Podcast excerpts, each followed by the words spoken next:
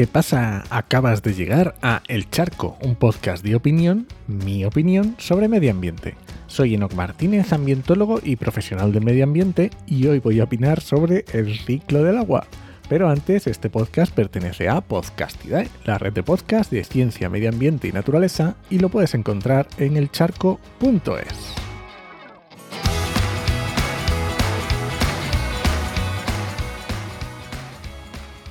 Hola, soy Coco y hoy vamos a hablar sobre el ciclo del agua.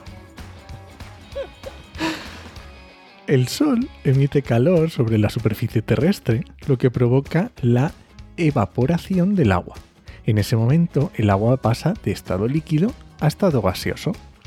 El agua se evapora y asciende. En ese ascenso se va enfriando, produciéndose la condensación. Este es el proceso por el cual el agua pasa de estado gaseoso a estado líquido. Las pequeñas gotas en suspensión forman las nubes. Cuando éstas se saturan de agua van formando gotas de mayor tamaño y en ese momento se produce la precipitación sobre la superficie terrestre en forma de lluvia, nieve o granizo. El agua va descurriendo por los ríos, torrentes, barrancos y de forma subterránea hasta llegar finalmente al mar, donde el proceso de evaporación vuelve a producirse debido al calor del sol. ¿Te parece complicado?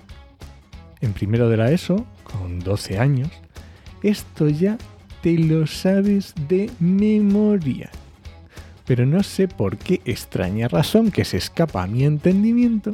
Hay personas escribiendo artículos en prensa, hablando por la televisión, dirigiendo comunidades autónomas, incluso partidos políticos, que no lo tienen muy claro. Y esto no sería preocupante si los que les escucharan no pareciera que tampoco lo tienen claro. Porque resulta que llega la sequía, que en esto no somos nuevos en España, vamos a ver, que llevamos décadas sufriendo sequías. De diferentes intensidades, pero no somos nuevos. Pues nada, llega la sequía y volvemos a escuchar las mismas tonterías de siempre. Que si se vacían las presas, Justo leí un artículo que Iberdrola había vaciado 46 millones de litros los embalses extremeños para ganar dinero con la electricidad.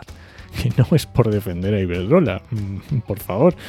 Pero primero, ¿cómo que vaciar? ¿Qué pasa? ¿Que había un desagüe ahí y ese agua ha desaparecido?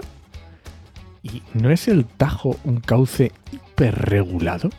Pero si hay un embalse detrás de otro. Entonces, estás contando los millones de litros una vez por cada embalse. Quiero decir, 15 millones de litros en un embalse pasan al siguiente. Luego otros 15 millones de litros al siguiente y así consigues los 46 millones de litros. Y además, cada embalse tiene un uso específico y unas reglas de explotación.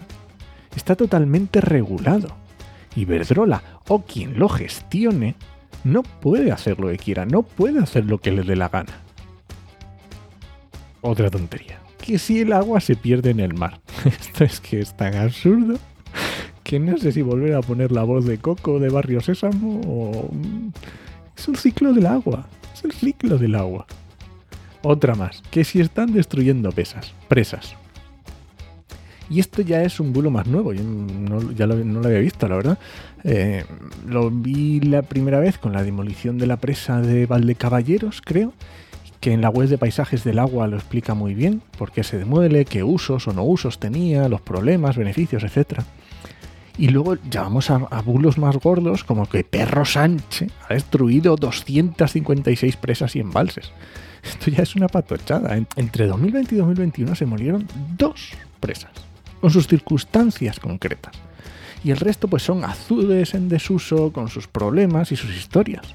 Porque no olvidemos que la regulación de los ríos también tiene efectos sobre la biodiversidad y los ecosistemas. Y cuando se construye una presa, que no deja de ser una infraestructura, se hace con una fecha de caducidad. No son para siempre.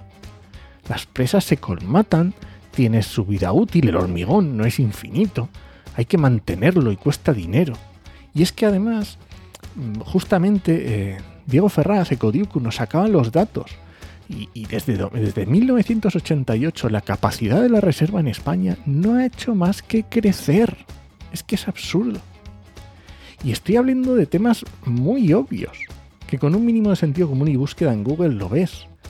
no entro ya en cumplir la directiva marco del agua, directiva europea de obligado cumplimiento desde 2003, si no me falla la memoria.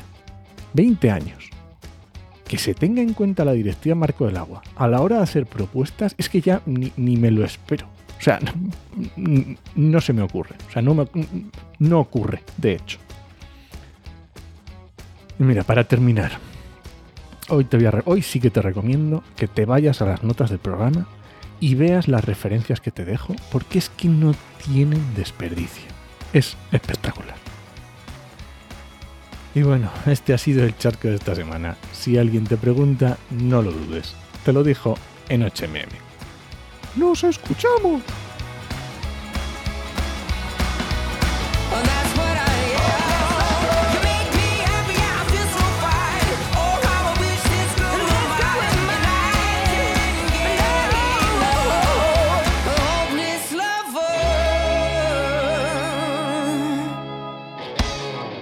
Oye, no te pido nada, pero no te cuesta nada compartir el programa. Si así es como realmente llegamos, si no, no hay manera.